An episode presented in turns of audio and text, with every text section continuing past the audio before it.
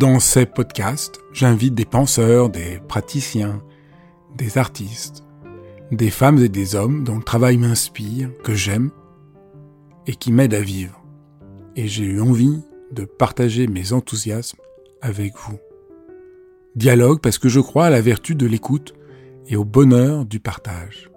Dialogue parce qu'en un temps où tout devient un peu trop formaté et lyophilisé, j'ai voulu prendre le temps d'écouter des personnes qui ont consacré leur vie à penser, à créer, à faire. Dialogue pour permettre à mes invités de déployer leur engagement et leur conviction sans que leurs paroles soient coupées en petits morceaux. Dialogue pour pouvoir être transformés en les écoutant, transformés par une parole vraie.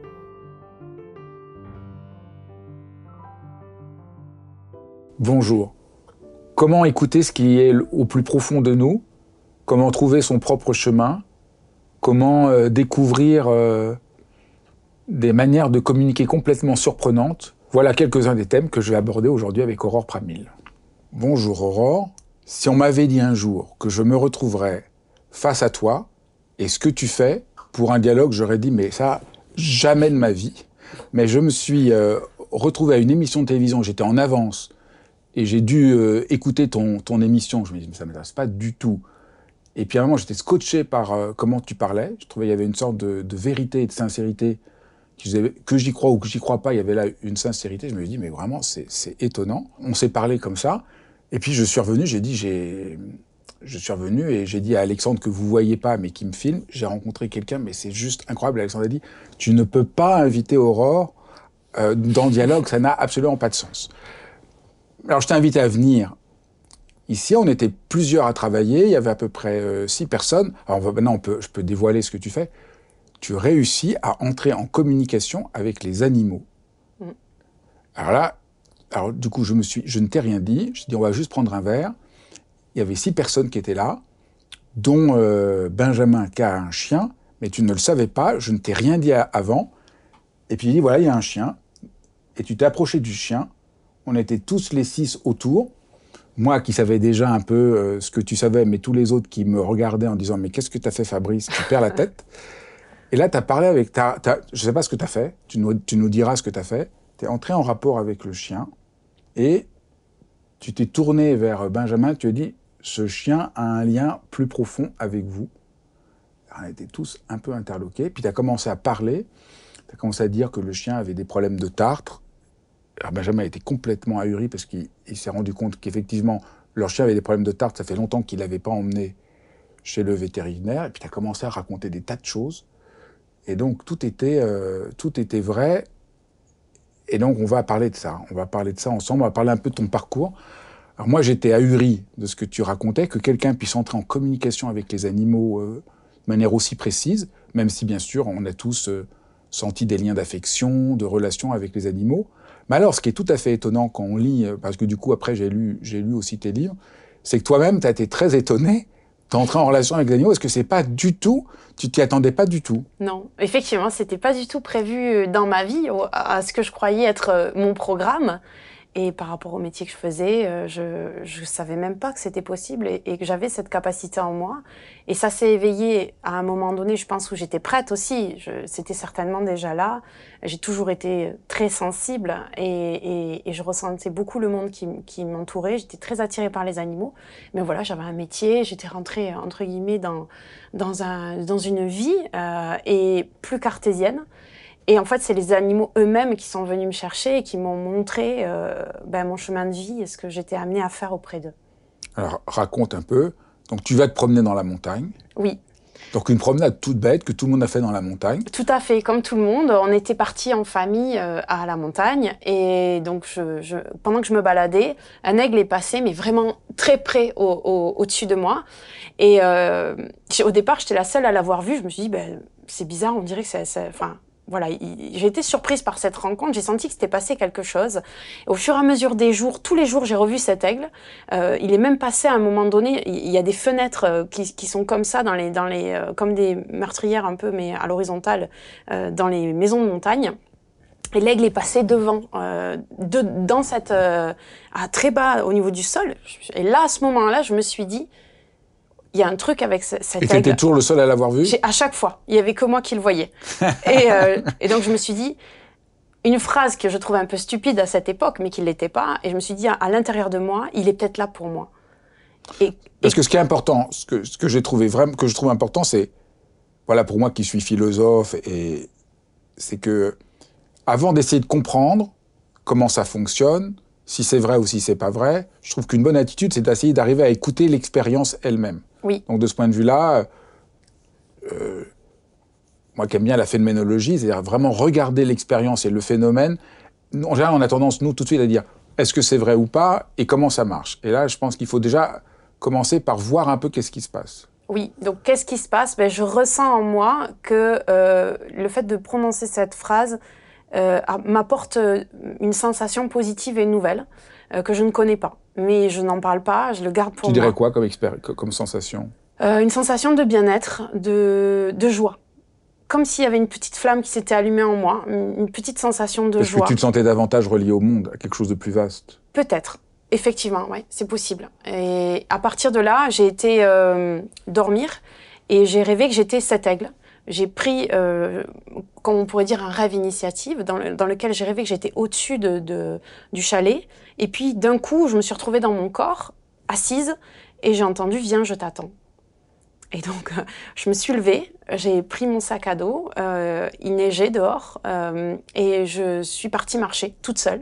Ça me ressemble pas trop au départ, ce genre d'attitude. Et, j'ai marché dans le silence, quand tout est feutré, quand il neige, il y a une ambiance très particulière en fait, où on sent que la nature, elle est comme silencieuse. Et dans ce silence, j'ai fait la rencontre d'un chevreuil. On s'est retrouvés nez à nez. On a été surpris l'un comme l'autre de se rencontrer. Je pense qu'il m'avait pas entendu arriver et moi je l'avais pas entendu non plus. Et quand on s'est observé, il s'est passé quelque chose. Euh, et moi, spontanément, j'ai eu un réflexe qui est un peu, un peu stupide, mais bon, voilà, sur le moment, je l'ai pas compris. J'ai voulu prendre une photo. Je me suis dit, tiens, je vais, je vais prendre une photo. Mais à l'instant même où j'ai eu l'idée de, de faire ça, il est parti j'ai compris que j'avais raté quelque chose. Et je me suis mis à lui parler, je me suis mis à, m'adresser à un animal. C'est la première fois que je m'adressais comme ça à un animal. À l'intérieur de moi, je lui ai dit Je suis désolée, j'avais pas compris que tu étais là pour moi et j'ai gâché ce moment. Je te demande pardon. Et à ce moment-là, j'ai entendu une voix euh, à l'intérieur de moi qui disait Lève la tête, je suis là. Et l'aigle était effectivement au-dessus de ma tête. Il dessinait des ronds. Et là, euh, j'ai répondu Je t'ai entendu. Et je me suis mise à pleurer. Et j'avais les bras comme ça au ciel et, je pleurais. et je savais pas ce qui se passait, mais je ressentais quelque chose qui traversait mon corps, mais une énergie incroyable. Et je suis rentrée euh, au chalet. Je savais pas comment raconter ça, en fait, ce qui m'était arrivé. Je sentais qu'il m'était arrivé quelque chose d'incroyable, mais qu'est-ce que j'en fais après? Comment ça se manifeste dans ma vie? Qu'est-ce que ça veut dire? J'en avais aucune idée à ce moment-là. C'était juste une expérience sensorielle. Et à partir de là, on commençait à se développer, je pense, des contacts où les animaux sont venus. Au début, c'était beaucoup dans mes rêves parce qu'en fait, c'est vrai que je crois que le moment où on rêve, c'est un moment où parfois on lâche prise. Et peut-être que j'avais des peurs, c'est sûr, j'avais des peurs. Au début, euh, je comprenais pas bien ce qui m'arrivait. Et les moments peut-être où je dormais, c'était les moments où, les animaux pouvaient venir me contacter. Donc ça s'est beaucoup passé au début euh, dans mes rêves. Et ensuite, ça a pris part dans ma réalité. Quels sont les, dans les rêves il y avait des animaux particuliers qui venaient? Oui, exactement. Ouais. J'ai fait un rêve avec un hibou euh, euh, tout blanc, avec des yeux orange. Et dans mon rêve, euh, en fait, c'était un, vol de hiboux. Ils volaient tous ensemble, mais c'était un peu des hiboux, mais un peu des, des comme si c'était des chamans. Et moi, je pouvais les voir. Et d'un coup, il y en a un qui a vu que moi, je pouvais les voir. Et donc, il est arrivé et il est venu me voir dans mon rêve. Ça m'a scotché en arrière dans mon rêve. J'étais terrifiée par ses yeux. Et il me disait, mais qui es-tu pour me regarder? Pourquoi tu peux me voir? Et alors je suis restée comme ça et, on était en voiture dans mon rêve et je disais à, mon conjoint qui était dans la voiture freine, freine, freine. Il fallait que je descende, il fallait que je, sorte de là. Je voulais pas qu'il me voie et quand je descendais, je me rendais compte que j'avais cet aigle à côté de moi et qui me montrait que j'avais été en sécurité depuis le début et qui presque il souriait l'aigle de mon expérience de ce qui venait de se passer. Et le lendemain, je me suis réveillée et je raconte à, mon conjoint et je lui dis, mais, oh, mais écoute, et en fait, je cherche l'image de cet aigle et je comprends que c'est un grand-duc euh, de Sibérie, donc le, grand-duc blanc avec des yeux orange, et qu'il existe. Et moi, j'avais jamais vu cet oiseau auparavant. Et donc, il y avait plein de petits signes comme ça qui m'amenaient vers des chemins, euh, à reconnecter euh, bah, des, choses qui étaient en moi. Voilà. Et, ça s'est passé de cette façon. Plusieurs rêves. Une grande question qu'on a pour chacun d'entre nous, c'est comment on fait pour répondre quand on sent un tel appel? Parce qu'au fond, c'est on a ça ou une autre expérience, mais tout le monde a oui. un moment, ça arrive dans la vie, on a des appels. Oui. On se demande si on n'est pas fou, si c'est pas une élucubration. Donc tu as dû te poser ces questions comme Tout on se fait. pose tous. Et donc qu'est-ce qu'on peut, qu'est-ce que on peut dire à partir de ton expérience qui permet de savoir, oui, il faut aller par là. Je suis d'accord. Il y a quelque chose d'universel dans cet éveil. Je crois qu'on vit tous à un moment donné une, une forme d'éveil où on sent quelque voilà, chose, une un rencontre appel, importante, une rencontre. un, un appel. Euh, je dirais que c'est profondément ce qu'on va ressentir à l'intérieur de soi, un, un, élan, comme je disais tout à l'heure, euh, comme si quelque chose s'était animé, euh, et, et, surtout une énergie de joie, euh, comme si ça pouvait euh, nous être plus fort que la peur. Et, et, cet élan, en fait, en général, il nous aide à aller au-delà de la peur, vivre l'expérience. Ça ne veut pas dire qu'au départ, on va comprendre ce qui nous arrive. Ça veut dire qu'on va vivre tout d'abord, on va aller vivre. On, Parce que pour les rencontre. êtres humains, on comprend jamais d'abord. Non, on comprend pas d'abord. On comprend jamais d'abord. Ça, c'est important. On comprend jamais d'abord. Non. On a peur. Oui. Et la question, c'est est-ce qu'on écoute ou pas cette sorte d'évidence qui nous parle Exactement. Et en même temps, il faut l'interroger pour voir si on n'est pas victime d'illusions ou de tout fantasmes et tout ça. Comment on sait que c'est juste? Je pense qu'il y a à un moment donné, c'est vraiment comme s'il y avait une force qui nous, qui nous poussait. Euh, et, et, cette force, elle était suffisamment euh, euh, puissante à l'intérieur de nous pour nous aider à dépasser, euh, comme tu dis, cette peur et, et, ces interrogations. Le mental peut plus prendre le dessus. Il y a quelque chose au fond de nous, comme quand je me suis réveillée et que et qu'il fallait que je rejoigne l'aigle, qui, a fait que c'est pas mon habitude de partir toute seule comme ça dans la montagne, mais je l'ai fait. Et j'ai senti qu'il fallait que je le fasse. Et il y a, à un moment donné, on sent que c'est juste. Euh, et on sent qu'il faut dépasser. Et là, je crois qu'on n'est plus dans le mental et qu'on n'est pas dans le faux ou dans l'illusion. Euh... En même temps, on voit que tu as, que as questionné quand même, que tu n'as pas suivi, tu as laissé venir les rêves, tu as laissé venir les choses pas à pas. Donc tu as apprivoisé aussi. Euh... J'ai rencontré mon mental, j'ai rencontré mes peurs, j'ai rencontré ma petite voix intérieure. Mais il y avait des fois, il y avait aussi, ça peut être utile aussi de pouvoir questionner. Exactement, exactement. C'est ça que moi j'aime pas trop cette notion de mental. Je trouve c'est il y a un moment, il faut penser, à un moment, ça peut nous. Il y a la volonté de comprendre, il y a la volonté de contrôle, il faut la lâcher. Elle est des fois utile. Parce que là, on voit, tu as fait les deux. Tu as fait confiance, mais tu as pris ton temps oui. pour voir si c'était vraiment euh, réel ou pas réel. J'ai suivi ce que je me sentais prête à vivre. En fait, je crois qu'il y a un temps pour tout. Et ça voulait pas dire que j'ouvrais derrière la porte à tout et n'importe quoi. Euh, T'as pas a... changé de métier tout de suite? Non, j'ai pas changé de métier tout de suite. J'ai eu besoin de vivre d'autres expériences, d'avoir des confirmations. Voilà. Pour, pour, comprendre que c'était juste et que c'était mon chemin. C'est pas, ça n'a pas du tout été sur un coup de tête.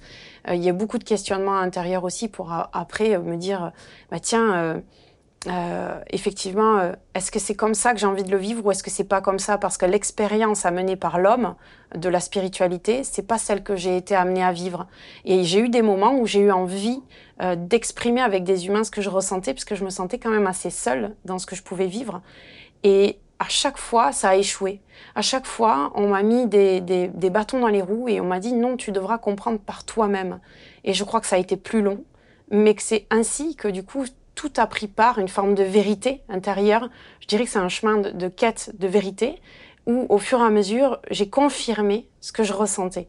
Et au fur et à mesure que je construisais euh, cette nouvelle vérité, je déconstruisais le socle sur lequel, au départ, je croyais avoir installé euh, euh, mes croyances, j'ai envie de dire, et, mon mode de vie, pour petit à petit déconstruire et mettre à la place peut-être une vérité qui était différente, euh, un rapport au vivant et au monde qui allait changer. Et ça a changé, euh, ça n'a pas changé du tout au tout, ça a changé petit à petit, jusqu'à devenir par contre une transformation profonde. Et je pense que ça c'est important aussi, et de dire qu'il ne faut pas vouloir aller plus vite que, que ce qu'on est prêt à vivre. Un des moments que moi je, trouve bouleversant de ton parcours, c'est euh, ta rencontre avec l'éléphant. Est-ce que tu veux bien euh, raconter oui. ce, ce, moment? Ça a été un moment clé pour moi parce qu'il y avait eu euh, auparavant beaucoup de rencontres et d'expériences, mais pas suffisamment dans ma réalité pour que j'y croie vraiment et que je me dise il y a vraiment quelque chose qui se passe et je dois en tenir compte ou en tout cas je dois me questionner pour me dire que c'est quelque chose que je dois faire. J'en étais pas encore là à ce moment-là.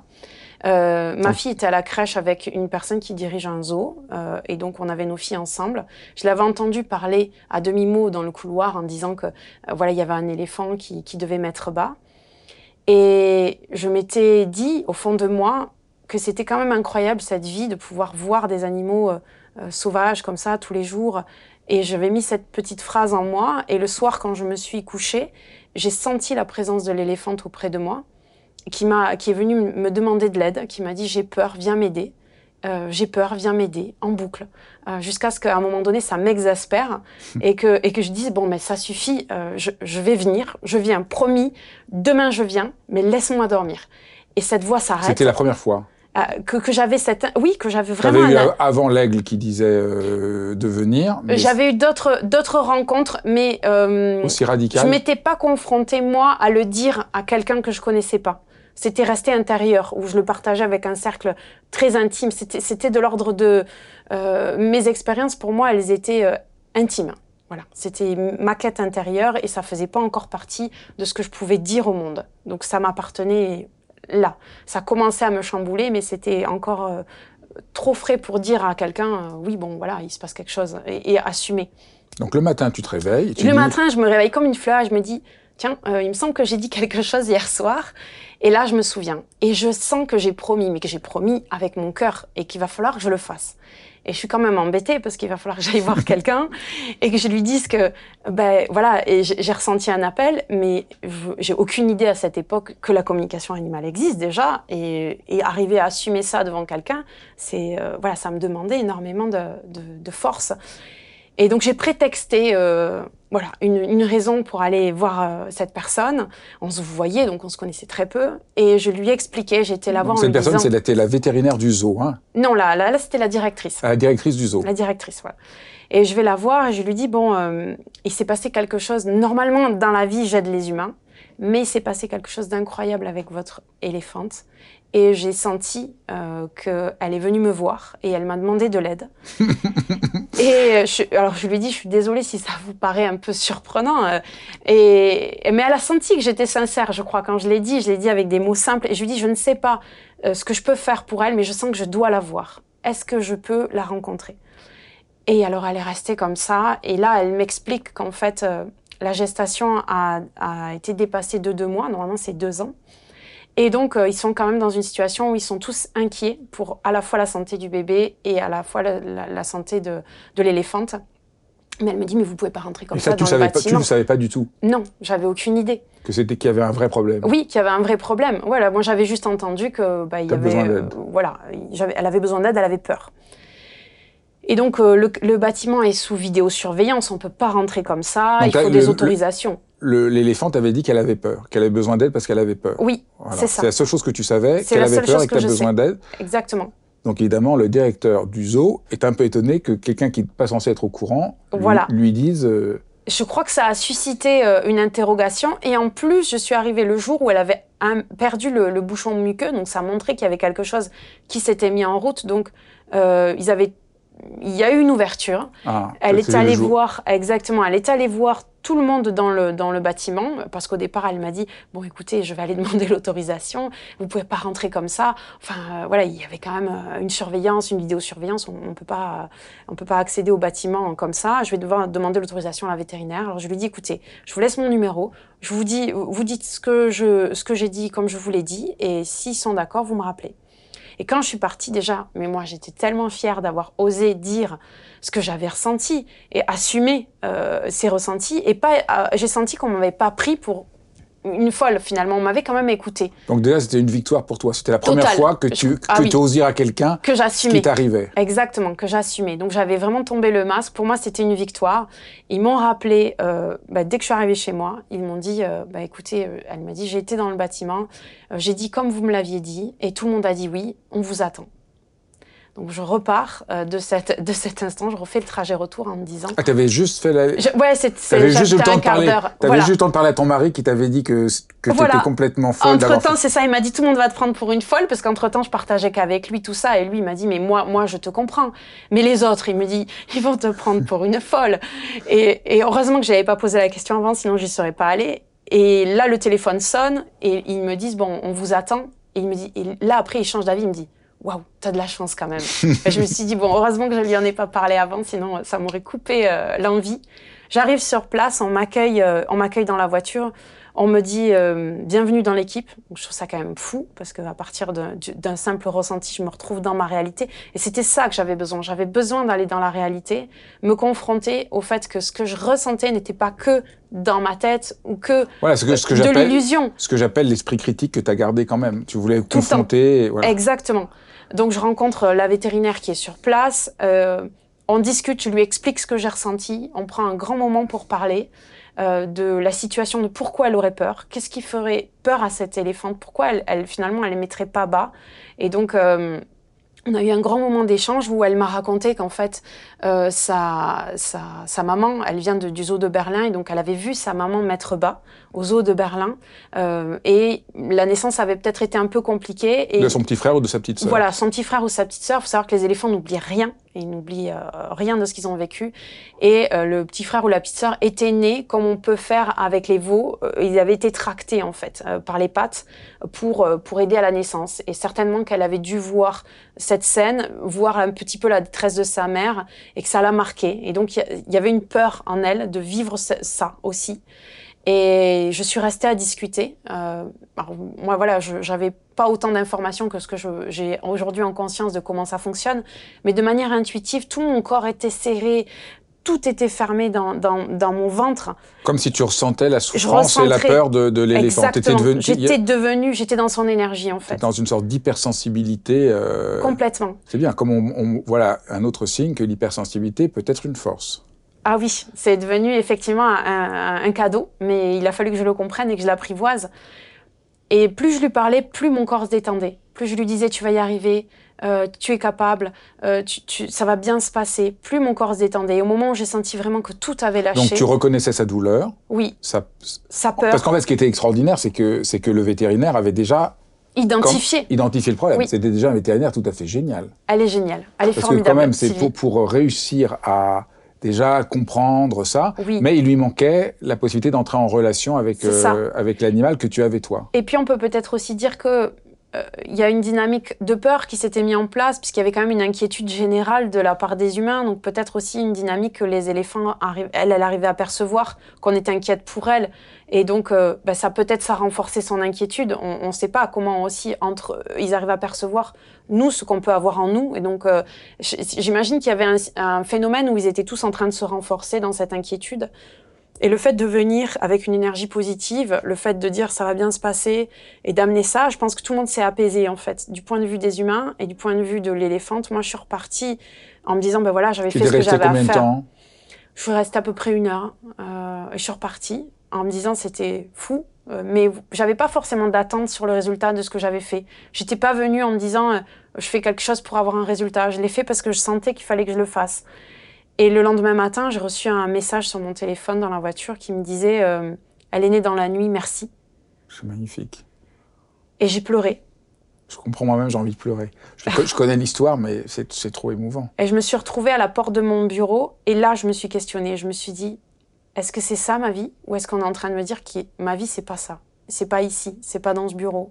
Euh, voilà, j'étais diététicienne, je suis dans un centre médical et je, je- ça remettait en question tout, tout ce que moi j'étais en train de faire et, ce que je devais faire. Mais je crois que j'ai réellement commencé à me questionner à partir de ce moment-là en, me disant, il y a quelque chose. Et c'est pas juste dans ma tête. C'est venu confirmer que qu'il y avait une vraie interaction. Et à partir de là, ben, effectivement, il y a d'autres questionnements qui sont arrivés euh, et d'autres expériences pour, pour encore plus m'aider. Alors, qu'est-ce qu'il y a eu comme étape importante ensuite qui t'ont conduit à te consacrer à ça et à explorer? Comment on fait pour communiquer aux animaux? Parce qu'au fond, tu as découvert, enfin, tu vraiment exploré ça. j'ai commencé au départ euh, avec mes patientes. J'avais des patientes euh, avec qui je discutais beaucoup, euh, voilà, parce que j'étais quand même dans, dans l'accompagnement des problèmes de poids, mais aussi beaucoup d'humains. Donc, on discutait. Elles savaient que j'avais un contact avec les animaux, et, et beaucoup m'ont dit ah mais moi j'aimerais bien que vous essayiez avec mon chat ou avec mon chien. Et ça a commencé comme ça. On a commencé à me confier bah, des animaux et avec des personnes avec lesquelles euh, euh, ben, on avait quand même eu plusieurs consultations, on avait exploré des, pistes pour comprendre l'origine des, problèmes de poids. Euh, moi, je travaillais sur le transgénérationnel, donc les problématiques qui peuvent exister et dont on peut hériter au niveau des, des, ancêtres. Et là, je questionnais le chat pour savoir comment il allait, et le chat se mettait à me parler de son humain. Et je me dis, mais comment c'est possible? Comment il peut me dire des choses qui, qui, qui, sont en fait en lien? Et je commençais à comprendre qu'il y avait un lien entre l'humain et l'animal. Donc non seulement les animaux te disent voilà, les problèmes qu'ils ont, comme le chien de Benjamin qui avait des problèmes de dents qui n'étaient pas soignés. Exactement. Mais ils te parlent aussi des problèmes ils de, décident qu'eux aussi peuvent aider leurs humains. Exactement. Et là, je me dis, c'est quand même fou. Et puis là, il commence à me dire, mais en fait, l'origine du problème, elle est là. Et le problème, il est là. Et je me dis, mais comment ils peuvent savoir ces choses-là? Ça m'a questionné au début. Je me suis dit. C'est ce que j'ai pas osé le dire, mais quand, on a, quand, quand tu as parlé à Benjamin, tu lui as parlé de ses parents et tout, on était tous euh, surpris parce que nous, on connaissait son histoire, mais toi pas. Oui. Et le chien, le chien le sent, ça veut dire en fait. Dingue. Et, et, moi je me suis dit mais comment C'est encore plus dingue oui. que tout ce qu'on a dit jusqu'à présent. C'est ça. À la rigueur que l'animal te parle et dise qu'il a mal, qu'il a peur. On est dans. À la rigueur, bon. Voilà. Mais alors que l'animal te parle des problèmes de. Qu'il n'a pas connu. C'est-à-dire qu'à la limite, il n'a même pas vécu avec la personne. Absolument. Donc la, la première histoire qui m'arrive comme ça et qui me questionne vraiment sur cette notion et sur leur capacité, parce qu'après ça m'a passionné et j'ai commencé à me dire mais, mais c'est incroyable. Mais c'était, euh, j'intervenais en fait dans, dans une SPA parce que bah, du coup mon, mon, conjoint qui suivait mes aventures me dit mais écoute il faut que tu t'entraînes, va à la SPA et entraîne-toi, euh, tu verras bien ce qui se passe. Alors moi j'arrive là-bas, pas très à l'aise au départ déjà avec les chiens, j'ai quand même un peu mon histoire avec les chiens. J'essaie d'aller aider les chiens, on me dit non c'est pas possible, je me retrouve à aller aider des chiens. Donc au départ je promenais des chiens et je me disais mais, mais qu'est-ce que tu fais là? Et j'avais dit que je, je faisais des des soins énergétiques, je m'étais présentée comme ça. Et un jour, on m'amène un chien, donc une bénévole m'amène un chien qui, qui va pas bien. Et elle me dit, bah, la semaine prochaine, quand tu reviendras, tu euh, pourras essayer de voir avec ce chien qu'est-ce qu'il a. Je rentre chez moi et dans la semaine, euh, alors ça se passait au début beaucoup dans mes rêves, comme je disais, je rêve de ce chien. Et ce chien me montre une image de cette soigneuse, enfin de cette bénévole et de sa vie, et il me montre une image du passé de, de cette personne. Et là, je vois un lit, je vois une jeune fille et je vois une, ombre autour. Je comprends que c'est un homme et je comprends qu'il s'est passé quelque chose de, de, comme un prédateur, quoi. Et je me dis, mais, mais ce chien, il la connaît pas, c'est même pas son chien. Et là, je me dis, mais comment je vais faire avec cette information? Et le chien me demande d'aider cette fille. Donc, je reviens la semaine d'après et je me dis, mais comment je vais dire ça? Comment je vais expliquer ça? Donc, je dis, je dis à la, à, à, la, à, la, à la jeune fille, je lui dis, c'est étrange parce qu'en fait, moi, enfin, vous voulez que j'aide ce chien, mais finalement, ce chien, il veut vous aider à vous. Et quand je lui dis ça, elle se met à pleurer. Et je me dis, mince, s'il faut, il y a un vrai truc, quoi. Et là, elle, elle, est prise d'un élan de, de, confiance, je pense, parce que je venais de lui dire quelque chose qui l'avait bouleversée, et elle m'invite à rentrer euh, dans la cage. Donc c'est des, il y a plusieurs, euh, voilà, c'est des cages qui se referment en fait. Et là, c'est vraiment euh, pour des animaux qui sont un petit peu au niveau du comportement un peu dangereux. Donc c'était un chien qui, c'était un staff, pouvait être un peu dangereux. Moi, je rentre dans la cage en me disant le chien il va me reconnaître puisque j'ai communiqué avec lui. Donc je m'approche de lui pour lui dire bonjour, je tends la main, et au moment où je m'approche de lui, je sens qu'en fait il me reconnaît pas et que, et que oui, j'ai communiqué avec lui, mais en fait, il connaît pas mon odeur, il me connaît pas. Et là, le chien m'attaque. Et donc, je me retrouve à reculer et je referme la porte derrière moi. Moi qui étais déjà un peu, quand même pas hyper à l'aise avec les chiens, je me retrouve coincée dans la cage avec le chien qui essaye de planter ses dents dans mon mollet et la bénévole avec moi qui réussit à l'attraper par le harnais et donc il a réussi à planter qu'une dent, ouvrir la porte, me dire sors et la porte se ferme et le chien se jette sur la porte avec des yeux tout noirs et là, je me dis, mais qu'est-ce que tu fais là, quoi? Mais mais pour qui tu te prends? Et grosse remise en question. Sur le moment, je montre pas que je suis mal, mais je m'en vais, je, je fonds en larmes dans la voiture. Et bon, j'avais un mollet tout noir. Je me suis fait peur. Je me suis dit, tu t'es mis en danger. Pourquoi tu fais tout ça? Est-ce que vraiment tu communiques avec eux? Parce que finalement, chien, il t'a pas reconnu. mais j'avais pas compris qu'en fait, communiquer, c'est aussi deux choses différentes. C'est-à-dire, c'est communiquer avec une part d'eux, mais ça veut pas dire que dans la réalité, le chien, il sent mon odeur et il me connaît. Donc ça, c'était quelque chose que j'ai appris euh, à ce moment-là. Et, euh, et quand même, je, je, je, me dis, là, je peux plus. J'ai eu un moment où, où bah, j'ai tout remis en question, vraiment. Euh, j'ai vraiment douté de ce que j'étais capable de faire. Et j'ai eu un moment pour résoudre et comprendre cette peur profonde que j'avais je, je, déclenchée en moi, parce que ça a déclenché quand même après une peur du chien qu'il a fallu après que j'accompagne. Je suis revenue revoir euh, cette bénévole et je lui ai dit, écoute, il faut que je te parle. Parce que euh, une fois que tout était un peu apaisé au niveau émotionnel pour moi, je lui dit, il s'est passé quelque chose avec ce chien. J'ai ressenti des choses et j'ai vu des images et je peux pas les garder pour moi. Je sentais que je, je devais les dire. Je n'étais pas allée au bout de ce que j'avais à faire. Et en fait, ce chien, il avait fait des attaques cérébrales, donc certainement qu'en fait, au moment où il m'a attaqué, il était plus déjà trop là. Il, est mort peu de temps après, en fait. Hein. Euh, donc, il était déjà plus dans la même présence. Donc, son message, je pense qu'il me l'a délivré avant de partir euh, dans, ces crises un peu comme d'épilepsie, de folie, quoi. Et, et, je lui raconte tout ce que j'ai vu. Je lui explique que je l'ai vu, que j'ai vu le lit, j'ai vu une, personne à côté d'elle. Et je me demande si c'est possible que ce chien puisse avoir accès à cette information, à cette mémoire. Et pareil, elle fond en larmes et elle me dit J'avais complètement oublié, mais oui, il m'est arrivé ça. Il me parle de son oncle, elle me parle de, de son enfance, elle me parle de ce qui lui est arrivé. Et là, moi, je me dis Mais, c'est. C'est pas possible, ça rentre pas dans mon champ de croyance. C'est pas possible à ce moment-là, parce que autant, comme on disait, oui, aller discuter sur l'émotion de l'animal, c'est une chose, mais avoir accès à une mémoire de la personne, comment ils font ça? Comment c'était possible? Ça m'a bouleversée. Donc ça, ça fait vraiment partie pour moi des étapes où là, je me suis dit, euh, qu'est-ce qui est en train de se passer et qu'est-ce que tu vas faire de ces informations? Comment tu vas l'utiliser? Et j'ai compris que j'avais, entre guillemets, entre mes mains, un, j'aime pas ce mot, mais un pouvoir, et que j'allais devoir faire très attention à comment j'allais utiliser les, informations que les animaux allaient me transmettre. Comment j'allais agir pour faire du bien et pas faire du mal, parce qu'au final, on n'est pas là pour ça. On est là pour transmettre un message qui aide tout le monde, qui aide l'animal et qui aide l'humain. Et, c'est ce questionnement après qui m'a vraiment poussé à, à, rechercher dans ma dynamique. Peut-être que c'est le côté un peu scientifique au départ, une rigueur dans comment approfondir, chercher ce que peut nous permettre cette connexion entre l'humain et l'animal.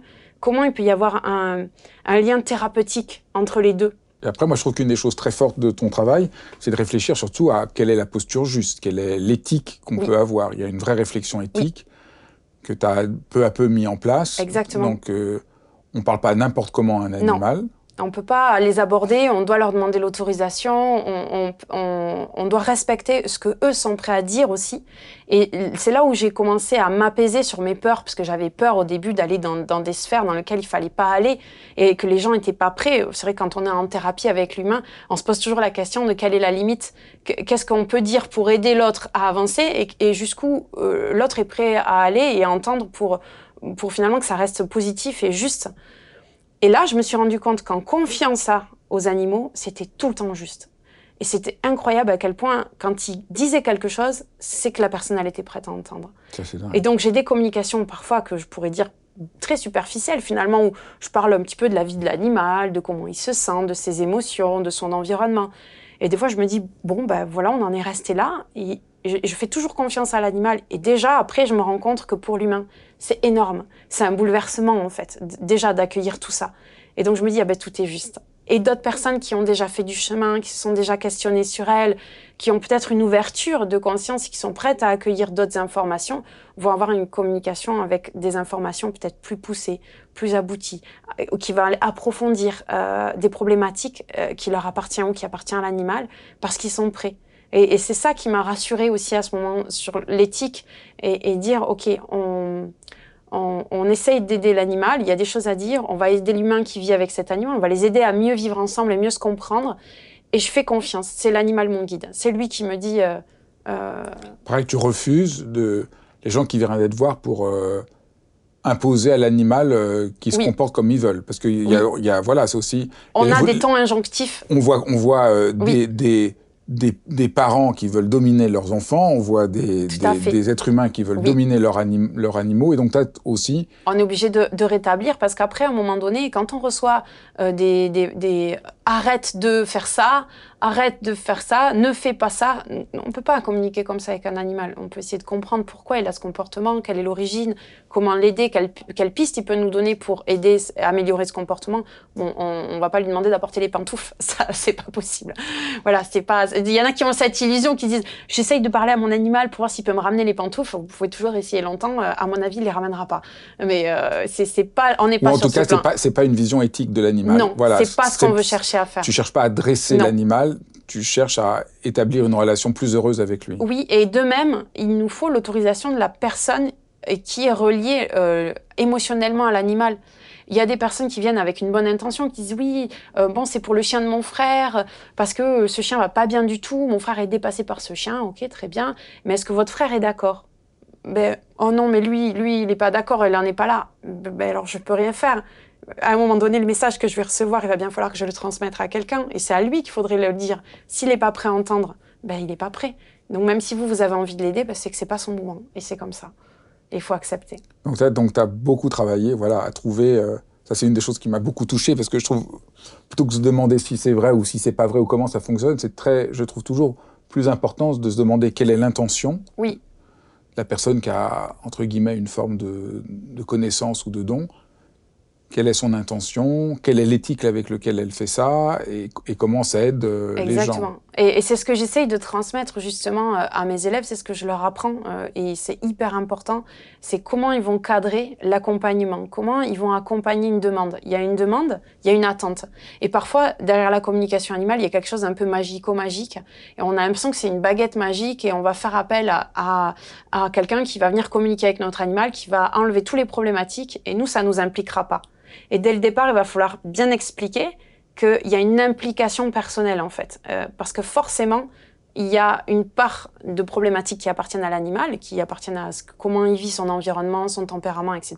Mais il y a une part aussi qui vient du fait que l'animal en transfert, il va recevoir aussi l'environnement émotionnel, l'environnement dans lequel il vit.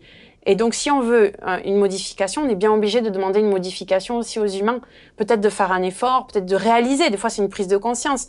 Euh, hier, j'avais une dame en, en entretien. Le, chat disait qu'il y avait le bazar chez elle, en fait. Donc, il y avait un, un, trop d'objets. Mais c'est pas vraiment le problème d'avoir trop d'objets. C'était qu'elle était reliée à travers ces objets à son passé. Et c'est comme si elle n'avait pas euh, tiré un trait sur ces problématiques du passé. Donc, le chat sentait que les, les objets, les meubles la ramenaient à une énergie qui était lourde finalement. Et, c'est ça qui lui demandait de, de, faire le tri. Et ça voulait dire, bon, bah, si on fait le tri des meubles et des objets, bah, derrière, on retrouve une personne qui a une dynamique plus positive, plus tournée vers l'avenir. Et donc, bah, le chat va aussi ressentir ça et va se sentir mieux dans la maison. Elle a dit quoi? Elle était d'accord. Ah, ça c'est génial. Oui, oui. Elle a, senti que c'était juste. C'est le printemps en plus, donc euh, c'était l'occasion. Est-ce que tu as un don que peu de gens ont, est-ce que d'autres personnes auraient la capacité de cultiver leur capacité à communiquer avec les, animaux?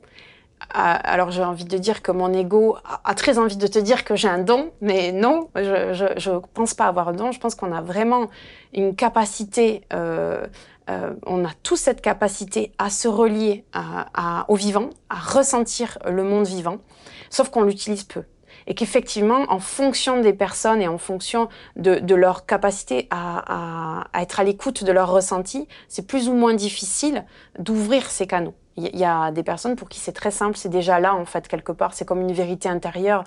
Euh, ça nous ramène énormément à l'enfant intérieur. Hein. Il y a quelque chose avec l'enfant qui vit cette relation avec l'animal de manière simple. Puis comme si en grandissant, on se coupait un petit peu de tout ça, et là on cherchait à revenir finalement dans une forme de spontanéité, de légèreté, de joie, d'intuition. Euh, c'est ça qu'on va chercher à relier.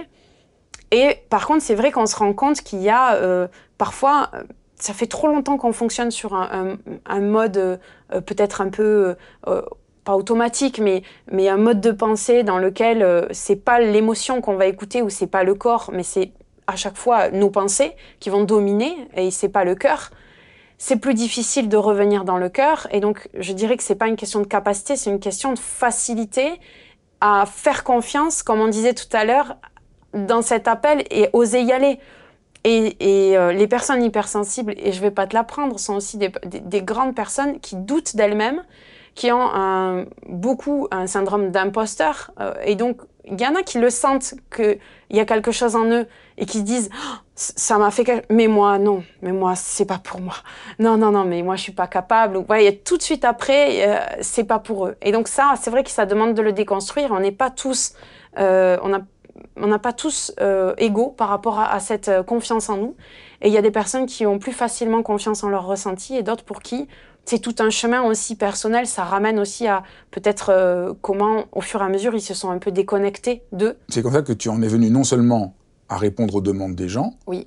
mais aussi à former des gens à la communication animale. Et donc tu vois que des gens, euh, ça, ça s'apprenne. Et oui. Ça, alors ça, c'est encore plus étonnant. Alors au début, quand j'ai reçu, euh, quand j'ai reçu l'information que j'allais devoir transmettre, ce que j'avais appris de manière quand même, euh, on va dire sur le tas, comme je disais, j'ai pas pu l'apprendre avec des humains. Tout, j'ai dû tout recevoir avec des animaux. C'était les animaux qui devaient montrer la voie, montrer le chemin. Et à la fin, quand ils ont fini, si on, peut dire fini parce que c'est pas le mot, mais bon, voilà, à un moment donné, peut-être ils ont estimé que j'avais suffisamment de, bagages et de contenu pour le transmettre. Ils m'ont dit, mais on t'a pas appris ça pour que tu le gardes pour toi. Et, et je me souviens d'un rêve qui m'a marqué et que j'ai mis dans le site de l'école. C'était une nuit où on me confiait, euh, dans, alors c'était symboliquement dans une clé USB, un savoir et ce savoir, c'était cette capacité à communiquer avec les animaux. Et moi, j'en voulais pas euh, dans, dans, dans, mon rêve. J'essayais de le refourguer à tous les animaux qu'il y avait dans mon rêve. Donc, j'allais voir tous les animaux à un. Et je leur disais, non, mais moi, je peux pas garder ça. C'est trop pour moi. C'est trop. Garde-le toi, garde-le toi. Et, et, à chaque fois, il me le, il me le, il me le redonnait. Je savais pas quoi en faire. Et à la fin de mon rêve, j'ai compris qu'en fait, je devais le donner plus je le donnais à des personnes, plus je le transmettais, plus il était protégé, ce savoir. C'était la meilleure façon de le protéger. Et donc j'ai compris ce qu'on voulait me faire. On, voulait me permettre de transmettre pour que euh, cette, euh, euh, ce lien de cœur, parce qu'il y a un amour inconditionnel quand on se connecte aux animaux, qu'on soit plus d'humains à être reliés à ça, à être conscient et à aider d'autres humains peut-être à se relier et que ce soit quelque chose d'exponentiel euh, qui amène une, une conscience, puisqu'on est quand même, euh, on vit assez l'humain déconnecté finalement de, de, notre rapport au monde, aux, animaux. On dirait qu'il y a les, humains et puis, et puis le reste du monde. Et, et, non, en fait, on est tous interdépendants. Et je crois que c'était ça au départ qu'on me demandait. C'était de ramener euh, cette profondeur dans les cœurs, cette reliance. Et ensuite, oui, c'est devenu plus sérieux. J'ai compris qu'on m'a amené aussi à poser les bases et les fondations d'une éthique, d'une approche qui était particulière, puisqu'il était, elle était celle que j'avais découverte au fur et à mesure et que j'avais construit. Ces liens entre ce que l'animal pouvait percevoir, le passé et, notre capacité à nous voir en toute transparence. Et, là, du coup, ça a amené une vraie réflexion sur jusqu'où j'amène cette transmission et comment je, je peux, est-ce que je peux réellement aider des personnes à faire la même chose que moi, à titre professionnel? Et ça, ça a été le, le questionnement et et ce que j'ai fait ces dernières années. Ben, merci beaucoup. J'espère que ça donnera envie aux gens de, lire tes, deux livres, de découvrir ce que tu fais et de faire davantage confiance à nos capacités et de suivre pour chacun d'entre nous euh, notre voie. Merci de me permettre d'en parler euh, avec toi aujourd'hui.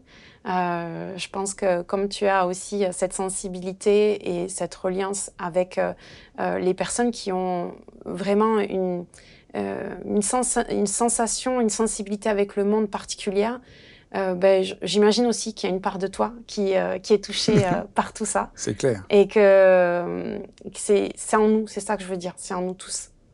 Merci beaucoup. Merci d'avoir suivi cet épisode. N'hésitez pas à mettre des pouces bleus, verts, rouges, jaunes. Jaune peut-être, ce serait peut-être formidable.